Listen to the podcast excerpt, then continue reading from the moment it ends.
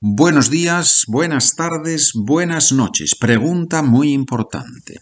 Si el móvil está en tu bolsillo, ¿qué es lo primero que hay que hacer para poder usarlo? Te dejo unos segundos para que respondas. Repito la pregunta. Si el móvil está en tu bolsillo, ¿qué es lo primero que hay que hacer para poder usarlo? Correcto. Lo primero, hay que sacarlo del bolsillo. Hay que sacarlo del bolsillo. Frase típica. Bueno, no tan típica, pero una frase como ejemplo. Mi hermana sacó el móvil de su bolsillo y empezó a hacer fotos como loca. Sacó el móvil de su bolsillo y empezó a hacer fotos como loca. Lo curioso de esto es que asociamos ya el móvil no con llamar por teléfono, sino con hacer otras mil cosas con él. Yo creo que tenemos que, va a llegar un momento en que ya no lo vamos a llamar teléfono móvil, sino aparato móvil o algo así, ¿no? Para, porque ya no es un teléfono realmente.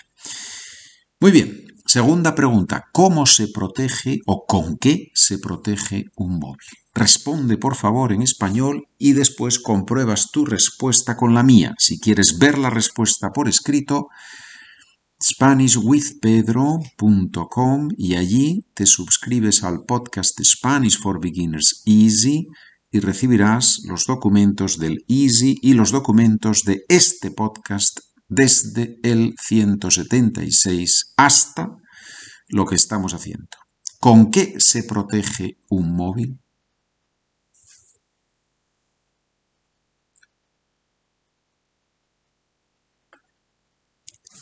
Se protege con una funda. La funda puede ser dura o blanda. Cuando la funda es dura, normalmente se habla de, bueno, normalmente no, pero muchas veces se dice una carcasa, ¿no? Una caja, una carcasa de protección. ¿Y cómo se protege la pantalla?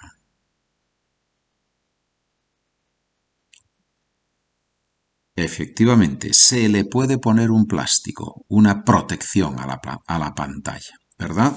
Las tiendas que venden este tipo de accesorios obviamente insisten en que es muy importante, pero la experiencia, por desgracia, dice que tienen razón. se te cae el móvil, se rompe y cuesta mucho arreglarlo.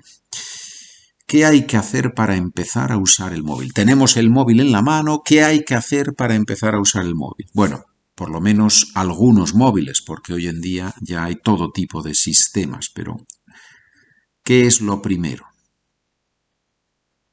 ¿Cómo se dice en español to push the button? Bien, hay que apretar el botón. ¿Dónde está el botón? ¿Arriba o abajo? Normalmente el botón de abajo, el botón de la parte inferior de la pantalla. ¿Cómo se cambia el fondo de pantalla?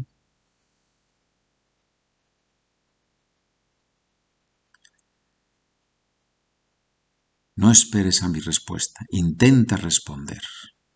¿Cómo se cambia el fondo de pantalla?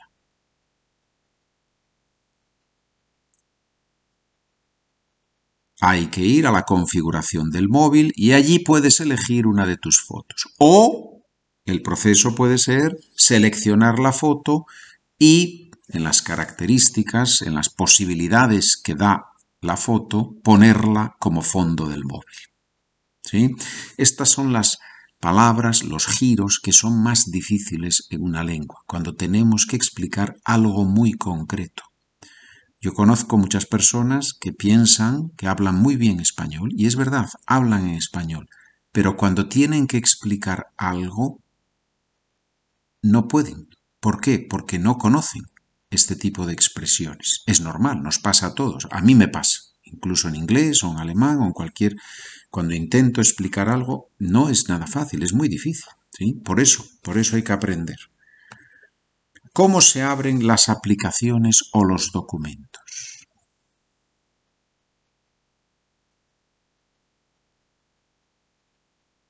Muy bien.